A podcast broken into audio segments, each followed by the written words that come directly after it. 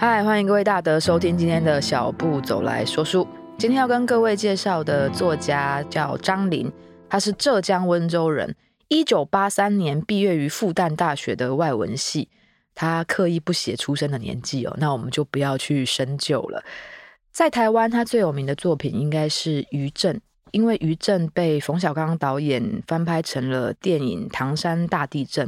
而张琳呢，说他为什么会写这篇小说啊？是因为他有一天在北京机场等飞机要飞往多伦多的时候，因为他毕业于外文系之后，就到了加拿大留学，然后在加拿大得到了学位，后来又去美国再拿了一个硕士学位。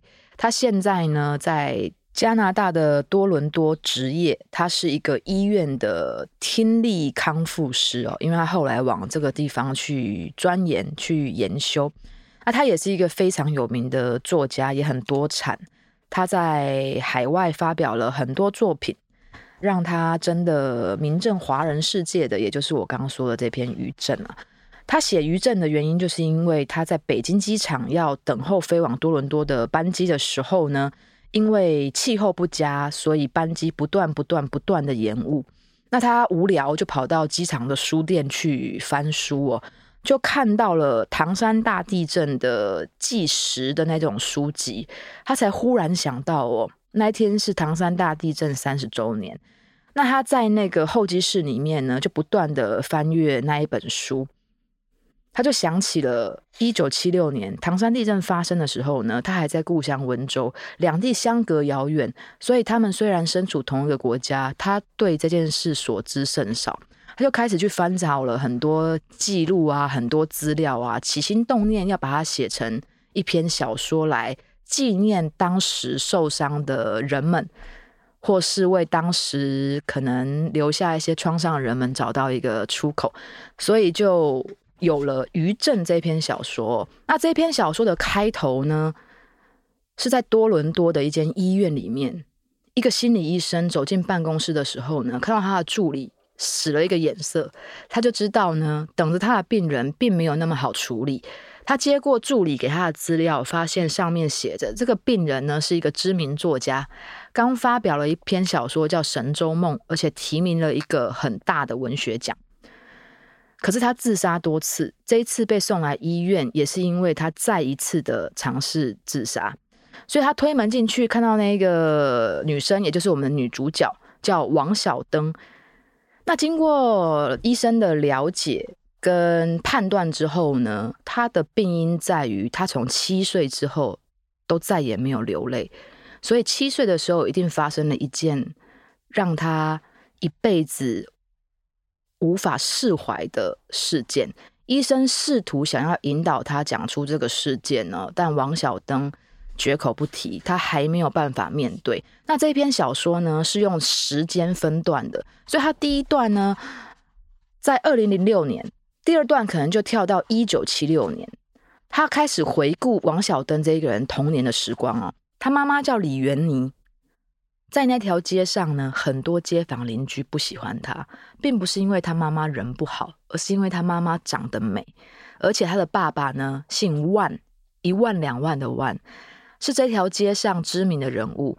因为在一九七零年代的小县城，那种很乡下的地方哦，那个时候大陆还没有改革开放，所以经济不太好，那县城的经济就更加不好。可是因为他爸爸呢是货车司机，所以可以常常开着车往什么北京啊、上海啊这种大城市去哦。所以他爸爸见过很多世面，而且每次跑完车回来呢，都会给他妈妈还有王晓灯带来城市里面新奇的玩意啊，然后礼物啊。那王晓灯还有一个双胞胎弟弟，他是姐姐哦，他比弟弟早出来几分钟而已。弟弟小时候呢，因为晚姐姐出来几分钟，可能有缺氧还是干嘛的，所以一出来呢，那整个状况就非常非常非常的不好。好不容易急救起来出院了呢，也是那种奄奄不息的。那有一天，他妈妈看到他的弟弟好像真的已经要断气了，因为脸色很惨白，就想让他们姐弟做最后的道别，就把他们两个抱在同一个娃娃篮里面，让他们躺在一起。结果没想到呢，王小灯呢就把手放在他的弟弟，他弟弟叫王小达的肩膀上。他的弟弟被他姐姐这样一放呢，忽然整个血色又恢复了过来。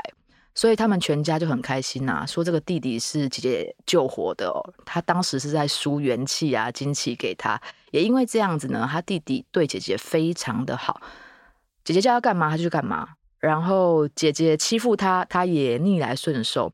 那他们两个呢，长到六七岁了，都还睡在同一张床上。那地震的前一天呢，他爸爸刚好跑完车回家。他妈妈的娘家兄弟姐妹约好那一天要在娘家聚会，所以那一天呢、他爸爸骑着脚踏车载着王小达，也就是他弟弟；他妈妈呢，骑着脚踏车载着他，也就是王小灯啊，我们的主角，一起往外婆家前进。那骑到一半呢，呃，王小灯肚子饿了，他妈妈本来拿那种随便的干粮要给他吃哦，结果王小灯不愿意，偏偏想要吃他爸爸从外地给。外婆带回来的高级糕点，他妈本来不愿意，但他爸呢，二话不说就把它拆开来了。虽然王小达，也就是他弟弟，才是妈妈以及爸爸家族比较疼爱的那一个，因为他们整个家族只有这么一个男孙哦。可是呢，在这些字里行间，你可以很清楚的发现哦，爸爸反而比较疼这个女儿。那在地震前一天，一家人还这样子开开心心的啊，出去玩，然后去游览，还甚至回来的时候呢，顺便把他们的舅舅给载回家，一起吃喝，一起玩。那隔天呢，他爸爸一大早就出车去了，夜里他的舅舅跟这两个外甥睡在一起，他妈妈呢，一个人睡在自己的房间里面。王小灯啊，在失去记忆之前呢，还记得他听到妈妈跟舅舅不断的热烈的在聊天，聊到一半，妈妈忽然说：“好啦，夜深了，也就该睡了。”那舅舅就没了声音嘛。那妈妈呢，就走到院子外面。王小灯心里明白啊，妈妈是想要上厕所。就他听到妈妈一推开门，就忽然叫了一声：“怎么天这么亮？”那个“亮”的字音都还没有讲完，就忽然一阵天摇地动。等王小灯再次恢复了意识的时候呢，发现他的眼前是一片无尽的黑暗，外面似乎有妈妈跟舅舅的声音在喊，在挖土，在找东西。他慢慢的感觉到他的眼前透出了一丝光亮，妈妈跟舅舅找到他们了。那王小灯也意识到他正在面临什么状况，所以他就尝试着自己的身体能不能动，结果只有一只手勉强可以移动几公分。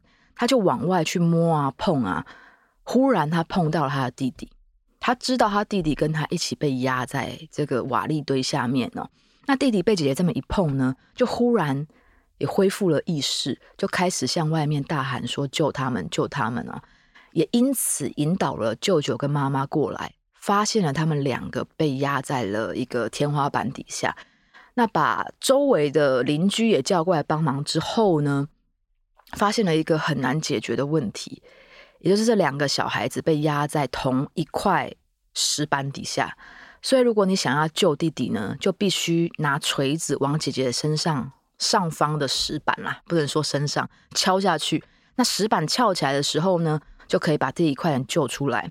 你如果想要救姐姐，你就必须把这个锤子打在弟弟身上的那个石板那一头，翘起来之后呢，把姐姐抱出来。所以这两个人注定只能活一个，你必须要决定哪一个是被救出来的那一个。大家看着他妈妈，想要等他妈妈做决定的时候，他妈妈非常惊恐，颤抖着下不了决定。还是他舅舅大喊一声叫他快，要不然两个小孩都会死掉。他妈妈用极弱极弱的声音说出了救小达，也就是救他的弟弟。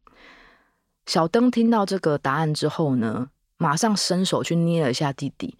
他以为弟弟会出声帮他说话，没有想到弟弟也闷不吭声。接下来他就感觉到一阵重击，他就再度失去了意识。弟弟被救了出来，紧急送到医院里面去。护士呢，看到弟弟的脸庞之后，非常的惊艳。没想到小县城里面竟然有长得这么可爱的小男生。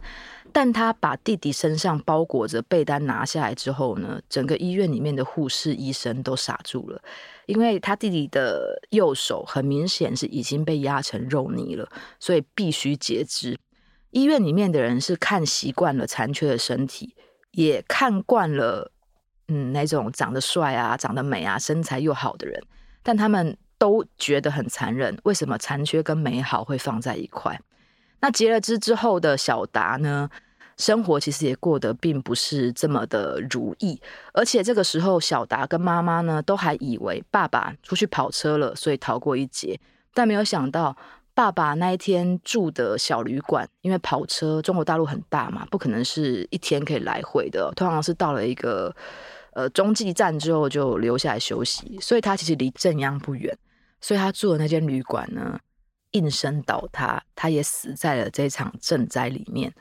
而他的妈妈呢，因为在庭院上厕所逃过一劫，但当他姐姐的尸体被挖出来之后，他妈妈想要进去那个破碎的屋子里面拿一张席子啊，或一床棉被啊，把它裹住，把它盖着，让他可以走得体面一点。所以，当他妈钻进废墟里的时候，余震发生了。他妈的脚也不小心被压断了，所以他们连姐姐的尸体被搬到哪里都不知道。这件事情一直是他们两个幸存下来的人心中最大的伤痛。不过，令人没有想到的是，姐姐其实并没有死亡。姐姐被当尸体排在那种大广场上，夜里下了一场非常大的雨，把他脸上的泥沙啊都冲刷干净了，可能也把他。尚存的气息给打醒了吧？他忽然醒过来，站了起来，看看四周陌生的环境。他不知道发生了什么状况，但他一醒来，脑海里面就一直回响了那一句“救小达，救小达，救小达”。所以他并没有往家里的方向走过去，他往反方向走去，被救灾的军人看到，把他抱到了孤儿院去。从此之后，他都跟大家宣称他已经忘记了赈灾以前的事情。所以大家都把他当赈灾的孤儿。那隔了一阵子，可能因为他长得好看吧，或是他很懂事，就被一对无法生育的夫妻看上了，想要领养他，他也就欣然答应了。到了新的家呢，他们夫妻问他想要叫什么名字，他们给了他很多选项，什么小燕啊、呃小杰啊之类这种很可爱的名字。结果我们的。王小灯傻了一下，抬头看着他的养父母说：“我想要叫小灯。”这也是为什么，如果你们刚刚一开始听觉得很奇怪，我说他叫王小灯，为什么他爸爸姓万？那就是因为他后来领养他的爸爸姓王，而且他的灯也不一样。他一出生在七岁前呢，叫的那个灯是登山的灯哦。后来他妈妈听到小灯，问他说。是哪个灯？你想要叫哪个灯？他就傻了一下，说：“灯泡的灯，一样的音，但他还改了不同的字。”他的养母就非常开心的说：“你果然是灯啊，你真的是灯，你好会取名字哦，你照亮了我们全家。”那自此之后呢，他的生活其实过得还不错哦，因为他的养母是老师，养父也有不错的工作，所以家境还蛮好的。那养父母呢，视如己出，对他。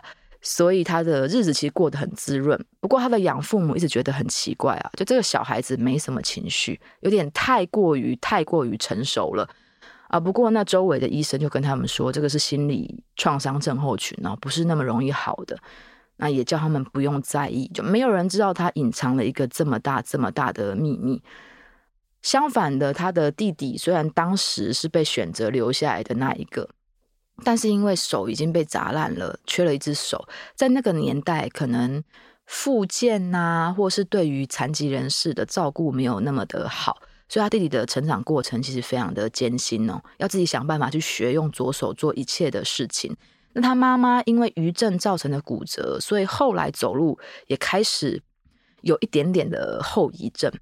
不过，即使经过了这么多的事情，在街坊邻居里，他妈妈依旧是招人恨的。为什么？因为他妈妈完全没有自怨自艾的感觉。他妈妈呢，马上找到了生存下来的方式。他去打工，可是他去打工就没有人照顾他的儿子，所以后来他索性不打工了，买了一台裁缝机，学一点裁缝技巧，在家里面自己做生意。他妈长得美，曾经是歌舞团的团员，所以对于流行是很敏感的。很快的，他就成为他们那个小县城里面最有名的裁缝。要做好看的衣服，就要去找他，所以他们经济也慢慢慢慢的越来越好。他妈妈呢，也是全心的扶植他的儿子。虽然他们家里面三不五时会有不同的男生进出，不过他妈妈也就再也没有再婚了。那另一方面，我们的小灯。一开始过得很幸福，可是好景不长哦。他的养母在他初中的时候发现了癌症，而且发现的时候已经是末期了，所以很快就离开了这个世界。而他的养父在办完丧礼之后，不知道是因为悲伤过度迷糊了神智，还是因为小灯的确长得很美，在他妈妈出殡的那一天，他的爸爸用手侵犯了他。从此之后，小灯的心又更加的冰冷。他甚至会在他爸爸回家睡觉的那一天，因为他爸爸工作的关系，所以一个礼拜只会在家里面睡一天。用纸条写：“我去同学家睡觉，不要找我。”但那张纸条并不是贴在门上的，而是用水果刀插在门上的。他爸爸一直知道他的养女性格刚烈，纵使是他妈妈，就是养母出殡的那一天。骨灰坛交到了小灯的身上，他也一样一滴泪都没有掉，只是用很小很小的声音说了一句：“你骗我。”周围的人都不懂他为什么要说这句话，但他的爸爸就养父是听得懂的，因为他们带小灯回家的时候，小东在路上反复的问一句话：“你们会收留我多久？”这对夫妻啊，看到一个刚受到极大灾难的小女孩说出这句话，其实非常的心疼，不断的跟他说。我们会收留你一辈子，我们会陪你一辈子，但他的养母就在初中就离他远去，所以面对于再一次的跟他极亲极好的人离他而去，他只淡淡的说了一句：“你骗我。”这也造就了他非常不信任人的个性。后来他考上了复旦大学，可能作者也是这间大学毕业的，所以写起来比较得心应手，就让他上了复旦哦。他在开学第一天呢，遇到了一个帮他扛行李的大男生。他本来一直以为那个男生是校工，后来才辗转发现那个男生是研究所的学长。两个人就这么自然而然的在一起了。毕业之后就结婚，然后一起去国外留学。学长对他非常的好，他的日子过得也非常的幸福，而且两个人生了一个女儿叫苏西。可是。小灯心里面的洞永远都补不上，所以他有非常严重的控制欲。他会偷看女儿的电脑，偷看女儿的手机，甚至跟丈夫沟通的时候呢，都不愿意直接的说出来自己想要什么，而是用骂的、用酸的、用一种反正不管谁都会离我而去的态度。于是，最终丈夫受不了了，两个人即将离婚，所以他。的忧郁症更严重了，才会再度试图自杀，被送到医院里面去。那因为我们是读者，我们是第三人称上帝视角，所以我们可以完全的知道他小时候发生了什么事情呢？可是，在书里面呢，是不管心理医生怎么样付出耐心，怎么样循循善诱，或怎么样想要套他话，他始终不愿意回应他七岁那一年发生了什么。后来因为要离婚的原因呢，他必须要回去中国一趟。而他们两个毕业之后去国外念书，就定居下来了。他必须去办理一些手续。那医生就不断不断的劝他，他不知道为什么他不愿意再回到中国，不愿意提起他七岁时候的事情。但医生跟他说，那件事情很有可能就是他再也无法流泪的根本原因。如果他不去面对，他就永远不可能好起来。所以几经挣扎，我们的小灯在回去中国办证件的时候呢，鼓起勇气走回了自己的家乡。这个时候他已经三十几岁了，他的弟弟也是，他们是双胞胎嘛。弟弟呢断了一只手，而且也不太喜欢念书，所以在很年轻的时候呢，就离开了家乡，到广东深圳去闯荡。那如果了解大陆发展史的，大概就可以知道，他弟就搭上了那一波中国大陆经济大爆炸的时候，所以弟弟的经济状况非常好，三番两次的想要把妈妈接到大城市来住，不要再窝在小县城了，但妈妈死活都不愿意。弟弟跟妈妈发生了很多次、很多次争吵，妈妈才终于讲出她心底的原因。她怕离开了之后，她老公跟她那死去的女儿的魂魄回来会找不到家。这个原因一说出来，她弟也就再也不说话，也不再劝妈妈要到大城市去住了，而是寄了一笔钱让妈妈盖了一个很豪华的房子在县城里面。所以他妈妈在县城又更遭人恨了。所以，当小灯凭着儿时的记忆走回那个县城的时候，他看见他原本的家变成了一个富丽堂皇的楼房，有一个老太太坐在外面，跟着两个小孩玩。那那两个小孩就他弟弟的小孩啦。那弟弟的小孩还小嘛，很很调皮嘛，那跑来跑去啊，打来打去啊。那个老太太呢，就一直叫着念灯啊，记灯啊，不要这样玩，会受伤。为什么叫念灯记灯？因为怀念死去的小灯啊，纪念死去的小灯。他听着这个声音，走到他妈妈面前站着，直直的站着。他妈妈觉得奇怪，隔了三十几年，而且打从心里以为他死了，所以可能认不出来吧，就问了他一句：“你找谁呀？”那王小灯呢？这个时候觉得脸上热辣辣的。他以为是他太久没有回中国了，习惯不了中国那种夏天啊，太阳很烈的气候。隔了几秒，他才意识到，不，那不是太阳晒的，那是他的眼泪。而小说至此结束。我觉得作者结尾结得非常好哦，因为如果他结尾写什么，妈妈看到他，弟弟看到他，哭成一团啊，抱成一团啊，那这个小说就太滥情了。可他结在一个让。读者有很大的想象空间的地方。我第一次看完的时候，我非常的震撼，因为台湾也是一个地震带，所以对我们来说，这篇小说很有共鸣。我小时候其实是一点都不怕地震的，地震的时候，我都还会跟着墙上的日历啊、挂钟啊摇来摇去，好像在做那种游乐场的咖啡杯啊、云霄飞车那样子。一直到九二一大地震之后，我才对于地震有了恐惧。那天晚上应该是所有有醒着经历过这场浩劫的人的梦魇吧？哈，我住在台北，已经离震央有一段距离了，实在不敢想象住在震央附近的人是度过了怎么样的一个夜晚。我后来听一个朋友说，他年纪大我蛮多的，所以那个时候他是在普里当老师。他说天摇地动，他醒来之后呢，本来在质疑要不要逃跑，后来越摇。越大，而且完全没有停下来迹象。他感觉到整个楼跟周围有那种动动动，好像有东西倒下来的声音，所以他赶紧的穿上鞋子要往外跑。那鞋子还没穿好，就穿了一只。同时，他看到他隔壁邻居也跟他一起跑了出来，两个人相视一眼，就说：“快走，快走！”就跑到一二楼的交界。住公寓的人应该可以想象哦，一二楼转角的地方会有一个窗户。他往窗户一看，看到已经逃出来邻居，一直用很夸张的嘴型跟他们说：“跳！”跳跳，他才意识到他上面的楼可能已经开始在坍塌了。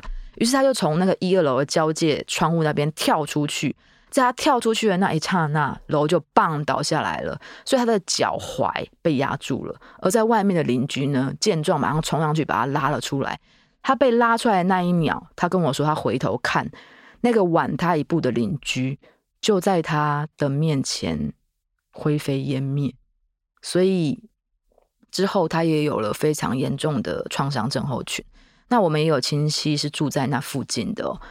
我的表姐跟我说，本来那一天下课还一起相约说下个礼拜要去看电影的同学，隔了几天恢复上课之后，班上少了一大半的人，整个学校的老师也少了一大半。所以那件事情是他心里面永远的创伤啊！纵使过了这么多年，他现在也没有比较好。